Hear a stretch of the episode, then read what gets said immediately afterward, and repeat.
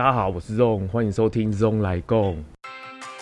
有一句话叫做“读万卷书不如行万里路”，行万里路不如阅人无数。是，是，我后面 我很怕你接一些很奇怪的东西，不要太害怕，还要再录吗？可以，可以，可以，可以哈。所以其实，那今天很开心，我们来到了这个灵感咖啡的现场。那跟灵感咖啡的接触，我觉得可以回归到易志轩那一集第十四集哦，这个 Melody。那因为听说他能够一脚踏入这个舒适圈，也都是因为这个灵感咖啡 Kevin 害的，啊不是，不是他害的。我们很欢迎大家来让我害一下，不是害，不是害，我讲错了。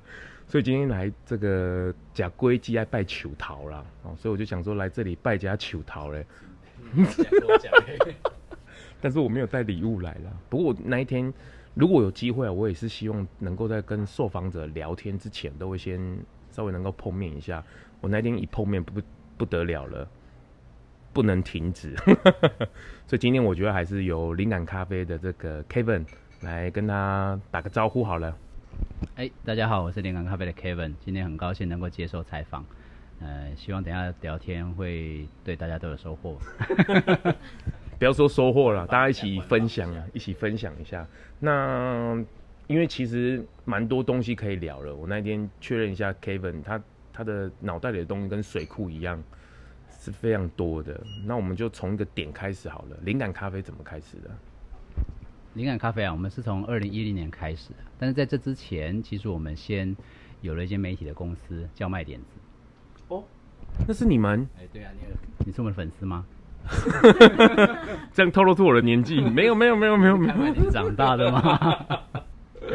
哎，对，我们是从卖点子开始，那后来是为了找一个办公室，就找到这边，然后就选择了这个地方。那当时选这个地方是希望说，因为我们是网络媒体嘛，希望能够有一些社群交流的空间。于是发现就有一个咖啡厅是最棒的啊，所以才成立了灵感咖啡。那当然还有一个私心呐、啊，是因为我们念设计的人都希望能够在咖啡厅工作，有一个梦想，所以就成立了这样的一个工作室，在这边工作。不过我觉得刚刚 Kevin 讲的有点有点太不接地气了。我听到的讯息是他当时候只是为了能够缴房租，缴房租是因为搭配这个咖啡店功能，你知道这个做设计啊，客户不喜欢不一定会付钱。但是呢，咖啡喝下去，他是一定要付钱的。我坐在灵感咖啡的现场访问他，我仿佛听到后面的客人一个一个走掉了。没有，那个是 那是刚来的。对对，所以我们当时做了灵感咖啡之后，就一开始我们就自己定义为是一个素的咖啡厅了。哎，但是为什么呢？是因为我们员工都吃素。一进来就全部都是的吗？应该是说，成立咖啡厅之前，我们的同事就至少在办公室里面是吃素的。那这有一个故事跟大家分享一下吧，就是说我们公司的团队是怎么样开始在公司里面是一个响应素食跟舒食的一种生活方式。应该要讲到二零零九年，这么早？对，因为那时候我们公司刚成立嘛，刚成立的时候，因为我自己是我自己吃素，然后我女朋友 Franny 他们她也吃素嘛，那我们就在想。我吃素的人啊，我开的公司，如果同事在我面前这个吃荤的便当，我会不会受不了？但是呢，我又在想，因为我不喜欢用规定的，我觉得用强迫的话就是没有人权，所以就要想一个方式，能够让大家很乐意的，而且又很有意义的来响应这个活动。所以我们就想到了一件事情，就是为同事煮饭。为同事煮饭？对，因为一般我们在外面。上班的时候吃午餐都是外面叫便当嘛，那你在外面便当就有时候可能它的材料啊，或者是它的用油啊比较不健康，所以我们希望说自己煮可以比较健康一点。嗯，那另外一个是说，呃，透过午餐为彼此来煮一顿饭，同事之间彼此感情也会更好，所以我们就发起了就是大家轮流当每天的大厨，礼拜一到礼拜五就会有轮流煮饭的这个这个像是大厨值日生一样嘛。那唯一只有一条规定，就是你煮出来东西要所有人都可以吃。哎呦，不是说不能煮肉，而是说大家都可以吃的。对。所以呢，大家一听，哎，这样就很好啊，因为我们就变成说，除了为彼此煮一顿饭之外，还要了解每一个人的饮食习惯。我从这件事情当中发现一件一个一个现象，就是在还没有为彼此煮一顿饭之前，大家出门其实吃饭都根本不了解彼此的生活习惯嘛。对。那透过了这样煮饭，我就要去了解哦，这种可能他超爱吃凤梨的，他就不喜欢吃草莓，对，那我就不要用草莓的料理给他吃。是。所以我就要去了解每一个人的饮食习惯。所以人跟人之间距离又拉近。那透过这样的时候呢，就我今天是大厨嘛，我还要再找一个副手，大家就一起去采买，所以那种感情就更加凝聚。那接着我就发现了，原来诶，在推广素食、推广素食的这种方式，可以不要用限制的，而是为彼此找到一个共同点。所以我们就从那个时候就开始，同事们就在公司里面就是啊、素食的这种生活文化。这蛮好的切入点呢，就是大家煮一个大家都可以吃的东西，我觉得这是很好的切入点。不过回到你自己本身，你自己的吃素的历程，我也觉得蛮特别。听说你爸妈在你很小的时候做了各式各式各样的研究，是吗？这很少有父母是这样开始的吧？说的也是，不过我也不觉得奇怪，因为我就是在家庭当中这样长大嘛。对，因为我从小当中，我的父母亲他都会去看一些，比如说医学啊、环保啊、健康。本身我们家做健康产业嘛，所以对健康这一块是很要很很重视。我记得我们应该是在三四十年前家里就开始有净水器。三四年前有净水器？三四十年前啊，就家里就装净净水器。这么多年前有净水器，所以就很先驱嘛。那很先驱，到后面就因为太先驱了，你知道吗？哎、欸，不过不过，因为这样子就找了很多资料之后，发现，哎、欸，原来这种纯植物饮食是对于人类未来是一个很重要的发展方向。所以，你那时候还小的时候，你爸妈这样子去，也是很理性的跟你沟通这一块，还是你就是你有叛逆，就是闹可怜有吗？我倒是没有叛逆，不过我们我爸妈是这样，他是用循序渐进的方式带我们进入这个领域的。首先，第一个。我爸爸每对不不定期会带我去吃无肉，大家都有参加过无肉市集嘛？所以无肉这个概念，其实在三四十年前就已经被讲过啦。所以我爸爸就把素肉取名叫无肉。你是真的？你是认真的？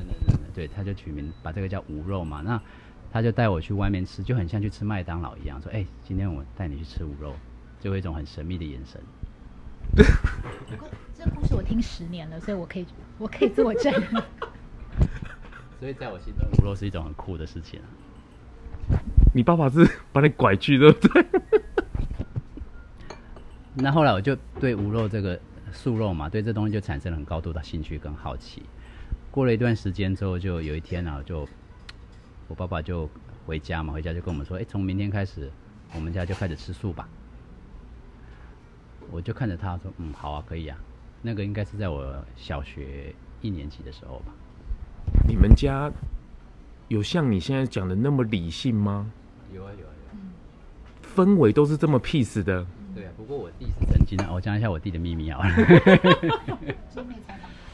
我弟啊，我弟他后来长大说，他曾经在某一天的晚上打开窗户对街上大喊：“喊什么？很想吃炸鸡，受不了了。”哎、欸，不过这个我觉得蛮特别，就是爸妈的理由居然不是，比如是宗教，也不是自己，不是听朋友说，也不是其他特殊的原因，而是自己去看看书去研究出来的。对，我我就是觉得这是特别蛮，所以你在从小应该就知道蛮多吃素的理由，对吧？其实我没有很认真啊，但是我发现理由很重要。对，就是说，就是说，因为我的成长过程当中，我接受这件事情，并不是因为一个。所谓宗教的理由，当然，当然宗教讲这些事情，啊，可是我我的切入点不是从这边，而是一个很理性的去看这些事情，那就是说，从环保啊，从健康啊，从尊重生命来讲，就这么做嘛。所以，所以我认为人其实要接受一个好的观念，你要需要给他好的理由。这也是我在成长过程当中发现，就是吃素，我们需要多增加一些知识的内涵，因为。因为有时候人家不是不要这件事情，而是我们讲的不够清楚。我我觉得这一个点，我特别要跟 Kevin 聊。那一天有跟他聊到，就是你怎么样踏入推广素食，就是开始跟人家推素这件事情，应该是从灵感咖啡开始的嘛？对啊，这个讲到二零一六年的时候了吧？因为我们从一零九年公司成立嘛，然后一零年灵感咖啡成立到现在，就是在那一六年之前，我们做媒体，对不对？又做设计、做行销，然后做通路。那个时候开始反思一件事情，就是，哎，我一个吃素的人做这件事情跟没吃素的有什么不一样？因为我我自己念设计嘛，所以你知道我们念设计人就喜欢表现自己嘛，要跟就是做设计，可能可是用几块无为不为代替啊，就是重新定义很多事情呢。对，所以我们就走向了，哎，怎么定义我自己嘛？一样都是做设计，吃素的人没吃素有什么不同啊？那另外一个就是说，诶，我发现这过去这几年，从创业到那个时候，一直在用自己的能力服务别人。可是别人的方向或理念不一定是我要的啊，嗯嗯嗯、有时候是为了生存去这么做嘛。那在那一年就开始决定，就下了一个决心嘛，我要把过去我的这些累积的能力跟经验用在我自己的理念上，用在我们这个团队的目标上面。既然我们整个团队的人都是素食者嘛。那我们能不能够为这件事情付出？所以从零一六年开始，那所以我们在一七年的时候成立了一间以纯素概念的选品店，叫灵感新生。嗯，现在还在吗？还不，他不在，因为现在租约到期了，所以我们就结束了那个空间。好，谢谢，这一段可能要剪掉哦。对，不过当时，当时那个我们。其实是为了提出概念，是要让大家知道说，哎，素食不只是食物这件事，而是包含了生活。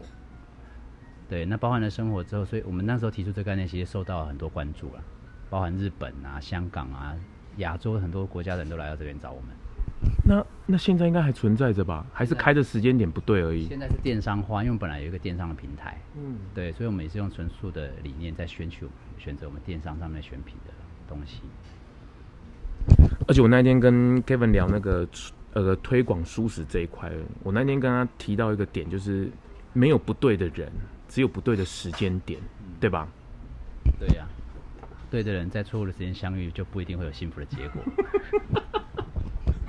什么？你可不可以解释清楚一点？你没有人可以听得懂。啊，好，刚刚其实是这样的，就是因为每个人吃醋的那个点切入点不太一样啊，有时候。他还没看到棺材，他就不会想要接接受这件事情。我需要去看到棺材吗？我实在是不需要吧。哎，就是有些人，比如说以前有些人，他是因为健康，他可能真的失去健康了，所以他想要吃的健康一点，所以也许他接触接触有机啊，或接触环保的这种饮食方式嘛，更健康。那现在这个时间点上，其实现在我发现很多人，年轻人他开始啊接受素食，是因为他开始意识到。环保的重要。嗯，那以前这些资讯，其实以前这些是一直在发生嘛，就比如整个北极的融化啊，或者是雨林的这个消失，它一直在发生。可是这些资讯并没有传递到我们的耳朵里面，大众的身上。对，但是现在因为全球化的结果下，网络化，所以很多讯息我们都可以立刻看到。那现在这些年轻人看到这些东西，发现跟我们有关系。跟自己有关系，所以他愿意改变自己的行行为。但是如果你把他推到十年前、二十年前，那你跟他讲这些东西，他不一定能够接受。嗯，现在已经变成是一个普及化的观念，嗯，所以时间很重要。所以像我们上次聊到，就是说，其实我对每一个人都抱着希望嘛，不是说他不永远不可能吃素，而是我们能不能够选择在一个对的时间点，啊，累积我们自己的本身的。知识也好，或者是数据也好，让他们可以接触到这些。上个礼拜我去参加那个 Game Changer 的那个放映会嘛，嗯嗯嗯，嗯，对，那像去年这部纪录片在台湾就产生很大的影响，是，甚至在世界各地嘛，是，那也是一个对的时间点到了。也许今天看纪录片这些人，他不一定都不一定都很排斥吃素，或者有可能他本来很排斥吃素，嗯，但是他看到这部片之后，他发现，哎，这个我可以接受。于是他开始去尝试去转变，所以我觉得一个并不是，我我觉得应该这样理解，就是每一个人应该都最后都能够走向舒适，我觉得这是必然的。那只是说他的时间点，他是什么时候进入的，或是他用什么样子的方式去进入的。我觉得那一天我们有聊到一个，就是不要去预设立场。就是我在跟一个人讲舒适的时候，如果他这个人他从来都没有接触过，或许你可以鼓励他从无肉我是周一吃素开始。那如果他是他是一个，比如说那一天你有聊到一个健身教练，你看你一建议 一建议他就让他挑战最难的全素，所以我觉得这个预设立场你要怎么？你心中有很多的方法，可是你碰到人，你不要去预设他啊，可能先从什么开始，怎么先从怎么开始，这个尺度你要怎么去拿捏啊？因为我看你在抓的时候，在推广的时候，我觉得你那个蛮精准的。我觉得这个是一些。经验的累积啦，有一句话叫做“读万卷书不如行万里路”，行万里路不如阅人无数。是，是，我后面 我很怕你接一些很奇怪的东西，不要太害怕，还要再录吗？可以，可以，可以，可以哈。所以其实是经验，等于说接触的经验多。那所以我们当时为什么选择开咖啡厅？就本来咖啡厅不是我们本业，我们是做媒体嘛。那后来发现开咖啡厅有个好处，就是我们可以尽可能接触到不同的客人，所以接触到更不同的人聊天交流，其实对自己的这种对人的了解和这个掌握也会有很大的帮助。我们那时候刚这个。刚开店的时候，我们都会刻刻意去跟客人聊天，就是看到那个人觉得哎、欸，好像顺眼，就跟他聊聊天。对，或者我我们因为都会一起吃饭嘛，会有员工餐，哎、欸，看到那客人不错，哎，不然来一起吃饭吧。所以就会制造很多聊天的机会。哎、欸，我这里讲到这，再跟大家分享一个故事啊。我们就会一起吃饭嘛。有一天有个客人就经过看到我们在吃饭。然后他去洗手间回来之后，就跟我们讲了一句话，说：“你们吃饭的样子好平静啊。”我可以理解他的明白，就是进入灵感咖啡，然后再看到老板本人，还有他讲话，到现在为止，各位听众们，你有没有觉得他怎么都那么平静？这个是你天生环境，你的气质使然吧？天生哦，经过了四十年累积下来 也是会这样。哎、欸，还没讲完刚刚的故事啊。对，对，对，他说他他说我看到你们很平静，这是我一直在寻找的。他就这么说，很真情流露。他说这是我在寻找的。我可不可以跟你们学习怎么样有这样的平静？那我们就邀请他一起来吃饭啊。结果你知道吗？后来他就吃素了，为了那份平静。真的很厉害，你连吃个饭都可以去推速。那你有没有上厕所推速的经验？看是公共厕所还是那个？哎、欸，这个真的很不容易耶。就是我我觉得 Kevin 有一点，我觉得大家可以去稍微思考一下，就是他的他的就是那种讯息啊，他流露出来的磁场或者感觉啊，就是。会会让人家想要去问他说，你你为什么会这个样子？我相信当时候易志轩那个 Melody 他来，可能跟他聊几次或是来认识之后，也可能有感觉到这个部分，就是他为什么可以这样子，就是 这么平静，或者是说，哎，怎么会？我觉得这一点问谁最准，你知道吗？问你女朋友最准了，他都这么平静吗？对啊，大概只有我们讨论一些创新的点子。的时候，他会比较嗨一点。他的嗨的程度，会是我们一般人的那种嗨的程度吗？应该讲过，应该讲说我们两个没有吵过架。你这句话讲出来，怎么可能会让人家相信？你们两个要不要现场吵一段？吵架都是那么屁事。你可不可以教我怎么吵架？我 这真的是神回答。你可不可以教我怎么吵架？好好，我觉我觉得这个真的跟。我我觉得跟饮食当然有一个关系，另外就是他们个人的特质也是很有关系，这刚好都是怎么样天时地利人和了。所以你那天吃了一碗饭，就影响了一个客人。其实我觉得这个是一个意识的问题啊，就是说讲推广素食好了吧，就推广一个理念。我自己的看法是说，我我们必须要活得像那个样子，就是说。你很想，我很想推广素食，好了，我必须要活的整个全身的细胞都在做这件事情，所以你自然你活到这种状态，你散发出来的感觉就会有这种感觉。我还是相信有磁场，我觉得人人跟人之间会有这种感觉。那当一个人从心里面百分之百的认同现在你正在做的事情之后，会让人家有感触。可见的你真的是很百分之百的相信这件事情。而且我刚提到 Kevin 提到了回到自己身上，才可以吃的比较长久。这也是支撑你一直从，因为你自己应该不是一开始就纯素吧？你也是慢慢从奶蛋素跨到纯素的这一块吧？就是你怎么去维持？你你那天提到一个名词，我觉得蛮特别的。你不是在求进步，你在求进化，这什么差异啊？进步跟进化就一个很大不同啊。进步就是你在同一个怎么讲？一、一点二、一点三、一点四、一点五，这个叫进步；一到二叫进化。嗯，就是整个观念的升级啊。对，那比如说以前，以前大家对营养的概念就是五大类营养食品嘛，对不对？对，就是鱼、奶、蛋、豆、鱼、肉类啊，蔬菜、水果、谷类。那我们就是在这个基础的观念上去怎么吃的健康。可是现在新一代的营养学又出来了，嗯，所以这个就是一个进化了。他已经用不同的观念再来面对我们的营养，所以吃素对我来讲是一个观念要不断的升级，化里面还有要转化一些我们旧的观念。以前以前是觉得什么都吃嘛，然后后来开始吃蛋奶素啊，那吃蛋奶素第一个要要面对的很多就是饮食习惯的问题呀、啊，社交的问题呀、啊，那这个人都要去扩充很多自己的思想，需要转化自己旧的思维，包含。跟朋友相处的方式，后来现在又到了这个纯素。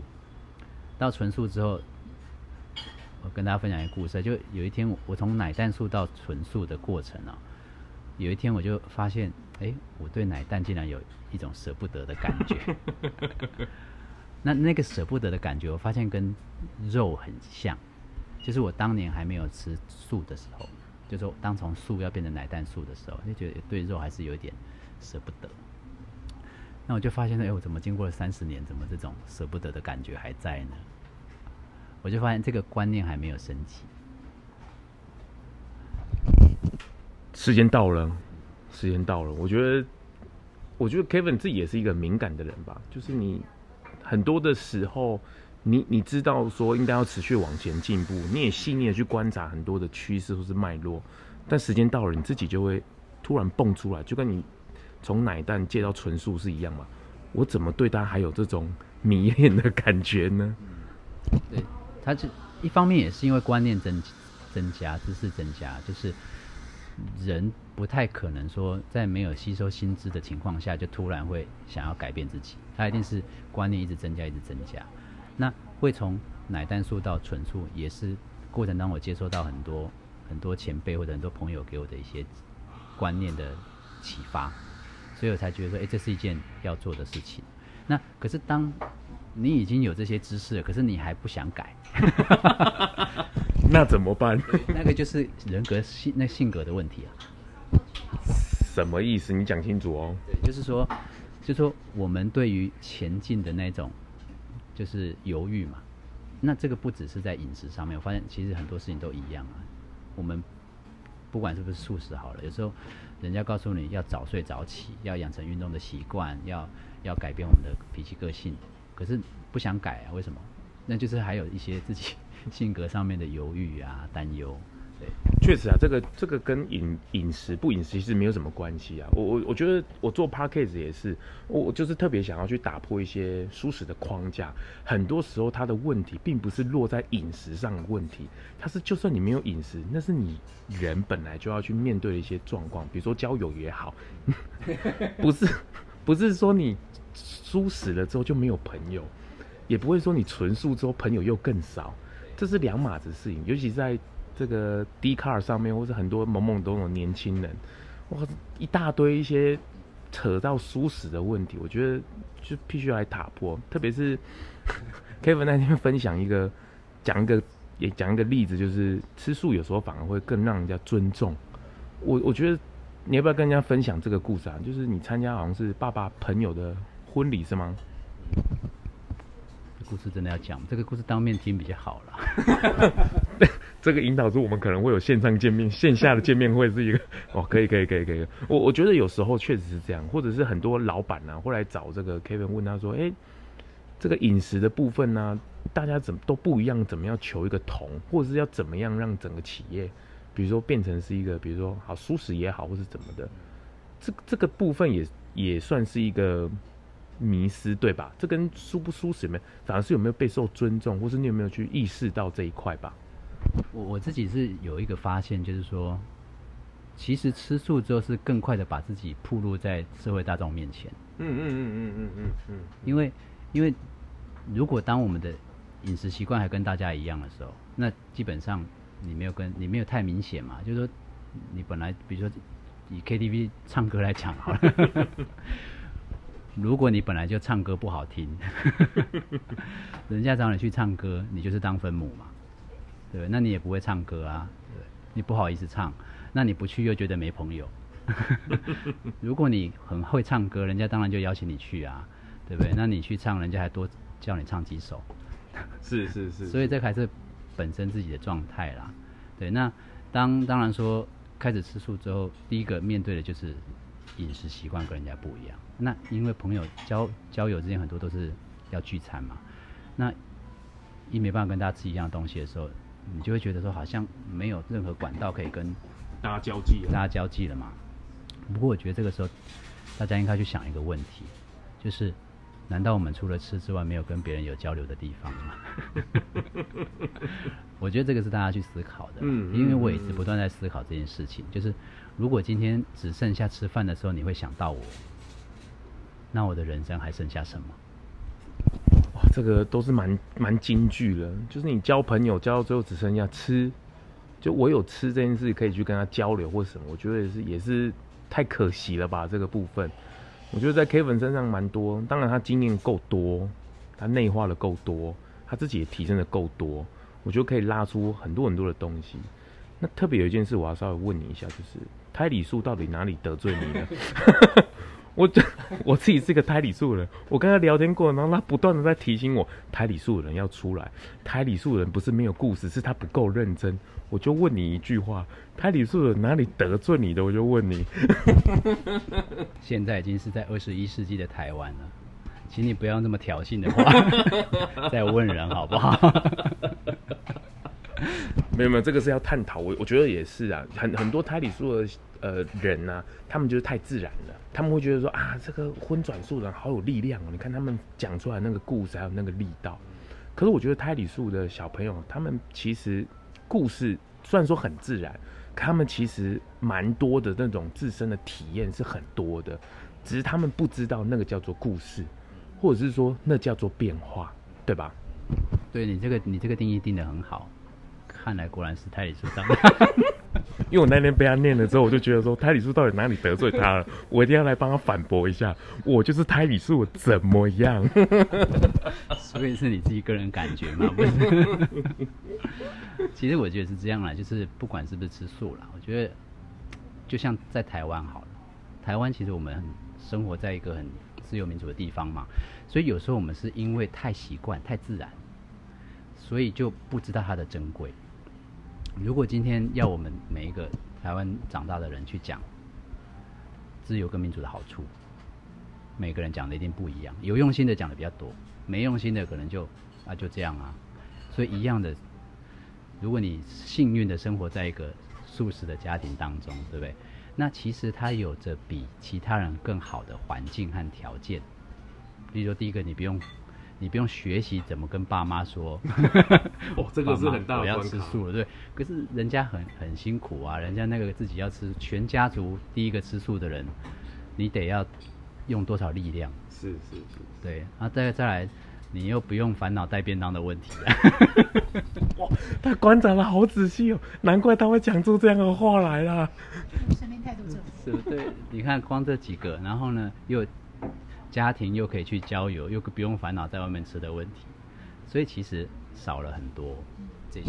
好，我我收回那句话，对我们胎里素人不够认真，对不起，我们错了，我们应该早点挂出来，我把那句话给收掉。其实他讲的，他讲的这些都是我自己亲身经历，我就是那个家族里头唯一吃素的那个人。然后我要怎么去面对？他没办法给我意见啊，我只能自己。然后做完之，经历完整个活动之后，他就说，他就一副就说有那么严重吗？就那种表情。所以他也是那个不认真的那一个。没有，是他在他在跟我一起回顾这段过程的时候，他就帮我厘清了很多。有时候我会很多不理解啊，很多的阿扎的感觉的时候，他就说：“哦，那你可以这样这样这样想。”后来我就可以比较能够明白这中间道理是什么。你们刚的那个语气，算不算是你们比较高亢的时候、比较激进的时候的语气了？这太特别了。关于你们不吵架这件事情，我实在是蛮大疑惑的。这我们另辟战场。对。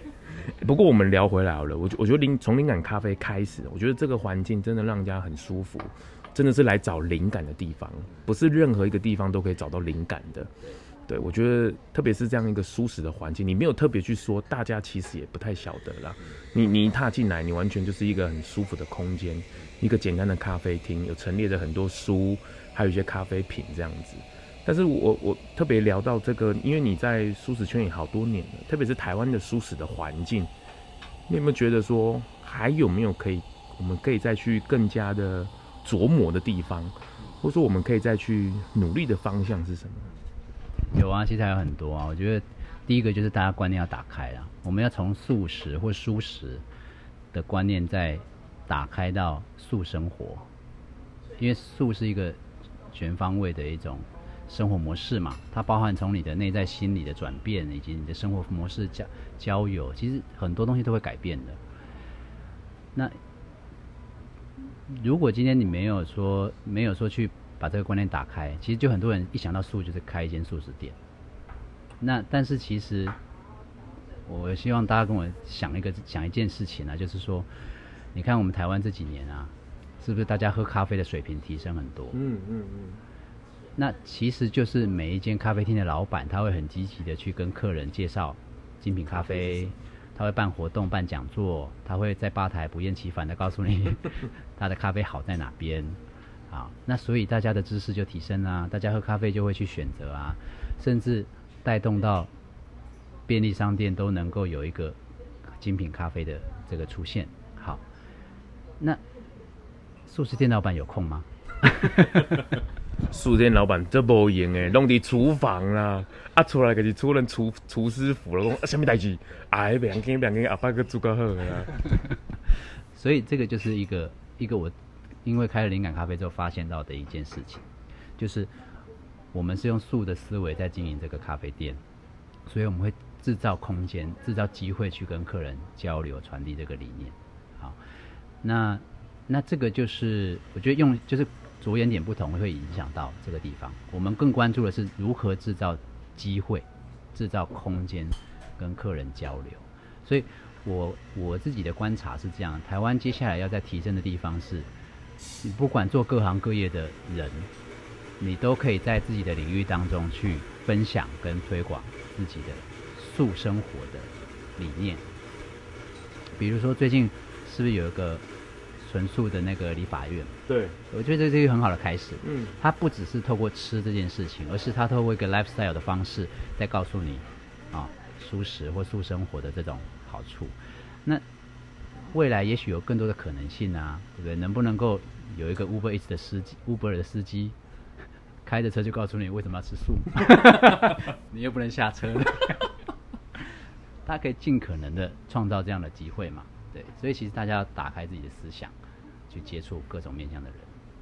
我觉得很好，这个这也是我想要，就是借由轻松聊 Podcast，在我的频道里面，各式各样的人都有，比如说理发师，他们也是跟素食有关；导游，他带来的旅游线，阿玩素游，全部都是素食的；企业家也是，易志轩也是，他们开了一条全素的生产线，企业家来投入，他看到更多不一样的空间。那很多的素食的餐馆也打开了这个蓝海，植物肉也好，或者是未来肉也好，那更要，我觉得素食真的不要只是谈吃而已。我我我觉得，在我一开始在做这个频道的时候，人间福报也来访问我，我自己也讲出那一段话，我自己吓一跳，就是吃素食、吃素只是一个开始而已。成为更好的人，那才是我们要去做的事情。现在台湾的蔬食圈，我觉得已经推广理念，我也觉得很棒了。特别在吃这一块，早蔬食啊、够味根啊、无肉啊，或是等等的，很多很多人都在推广了。可是下一步呢？除了吃之外，我们还没有什么。就算今天的人全部都是蔬食好了，你觉得世界会太平吗？这是一个问号哎。就算全部的人都已经真正的蔬食了，可大家相处。我相信还是会有很多问题，这个社会不代表会走向一个很和平的状态，所以我觉得大家一方面在推广蔬食，把这个动物权啊都打开之外，其实我们要更深层的来去做一些探讨，就是我要怎么样去做更生活，像 K 粉讲的更生活化去选择，创造更多的机会跟空间，甚至有时候上次 Kevin 讲素，你说是一个它原本的意思是什么？还原，还到本来的样子，是素的“素”这个字嘛？你看我们有素颜啊、朴素啊，啊，这个人的素质好不好啊？对不对？这个人的素养好不好？其实“素”的意思是本来，在日文当中也是这个意思。所以，所以其实我们透过素食，其实是要找到我们本来的样子。那只是说，你是就像你刚刚讲，它是一个开始，它是一个起点，是等于说。当我们开始选择素食的生活之后，我们才真正开始去探索本来的自己。比如，就像刚刚讲的人际关系嘛，对不对？你会发现你吃素之后没朋友，为什么？啊，就是你不会交朋友啊。哎、欸，这句话大家冷静一点，大家冷静一点，这只是一个探讨，一个探讨。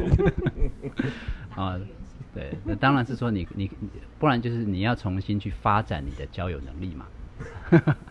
它是一个另外一个新的开始了。那像刚刚刚有提到说，如果真的全世界的人都吃素，会不会比较和平？一定会跟现在不一样的嘛？是啊，是不一样的。只是说大家必须要重新再学习、再进化一种新的生活模式，因为我们已经看到现在的模式产生太多的问题了。那不改变，这个只会越来越恶化嘛。那我们必须要从这个改变开始。对，所以这个东西是我觉得是。生活当中有很多面向要去探讨，可是你没有从你看食衣住行娱乐，我们没有从饮食开始，后面的很多都谈不了。今天来到灵感咖啡，确实为我的频道 Parkes 带来很多的灵感，还有未来的空间。这个因为扩及的面向及要醒思的地方，真的是蛮多的。这一集的这一集的那个收听率很低。